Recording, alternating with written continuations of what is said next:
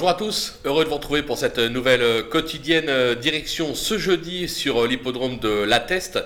On va évoquer le prix du bassin d'Arcachon, on va évoluer sur 10 800 mètres, 16 partants, une course pas simple à décrypter, on va pas se le cacher, c'est une course de province avec un lot de qualité, mais à mon avis on va avoir des surprises. Quoi qu'il en soit, on va faire le job. On commence par les bases. Le 14, Charm King, euh, qui n'est pas sorti des 5 euh, premiers depuis 10 euh, courses. Il a fait ses preuves à ce niveau. Il excelle sur cette piste. C'est la base logique de cette épreuve. On va se méfier du numéro 15, Agbarry, qui affiche 100% de réussite cette année. Il s'est déjà illustré sur cette piste. Il fait toutes ses courses. À ce poids, c'est l'opposition directe à mon favori. Méfiance également avec le 4, Gris d'Argent, qui traverse une belle passe actuellement, qui s'est déjà bien comporté à ce niveau. Il possède de la vitesse, mais également de la tenue. Il en faudra sur les l'hippodrome de la test. Ça fait partie euh, pour moi des incontournables de l'épreuve. Du côté des opposants, on se méfie du 5 euh, Charik, euh, c'est du 50-50 à ce niveau. Il vient prouver sa forme en s'imposant sur l'hippodrome d'Agen.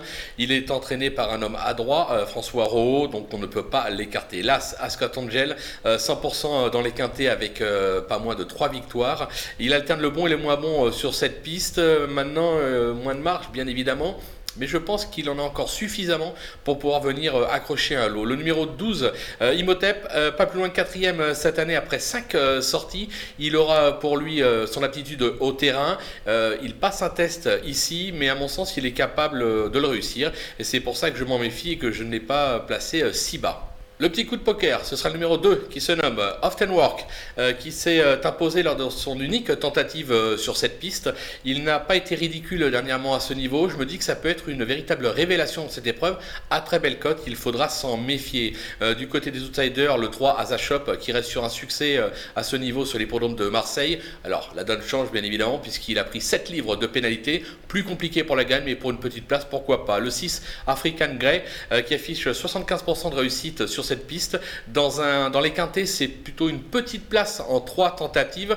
Raison pour laquelle euh, moi je le mettrai pas sur un ticket, mais il fait partie des outsiders, donc on s'en méfie tout de même. Le numéro 8, Sagano, qui vient de triompher sur cette piste, ce qui lui vaut de porter 2 kg de pénalité. Il a échoué lors de son unique euh, tentative euh, à ce niveau et en valeur 35.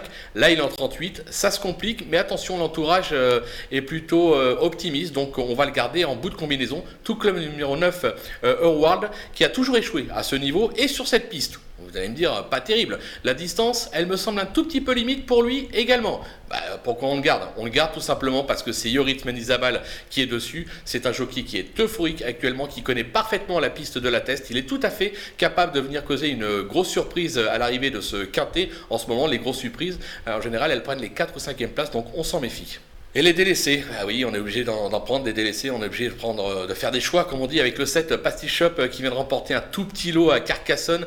Euh, il a échoué lors de ses 5 dernières tentatives à ce niveau, raison pour laquelle je ne le garde pas. Le 10 Acier, il est décevant comme l'atteste sa dernière tentative à ce niveau. Il a toujours échoué sur cette piste en 3 tentatives, je vérifiais pour pas dire de bêtises. Donc là encore, je préfère l'écarter. Le numéro 11, Nord-Est, qui vient de décevoir sur cette piste. C'est un cheval qui semble surtout compétitif sur la Piste en sable fibré. Là aussi, je tente l'impasse. Le numéro 13, je vais essayer de bien le prononcer, qui se nomme Thunder Speed, euh, qui s'est placé listed à, deux ans, mais depuis, il a nettement euh, baissé de pied. Il aurait préféré euh, évoluer sur le sable lui aussi, raison pour laquelle je l'écarte. Et enfin, le numéro 16, Prince Anodin, qui a toujours échoué sur cette piste également. Il aurait été plus à son affaire sur une distance beaucoup plus longue, raison pour laquelle je le barre. Voilà, on a essayé de faire le job qu'on dit pour ce quintet. On se quitte avec ma sélection et mes conseils de jeu. Bonjour à tous.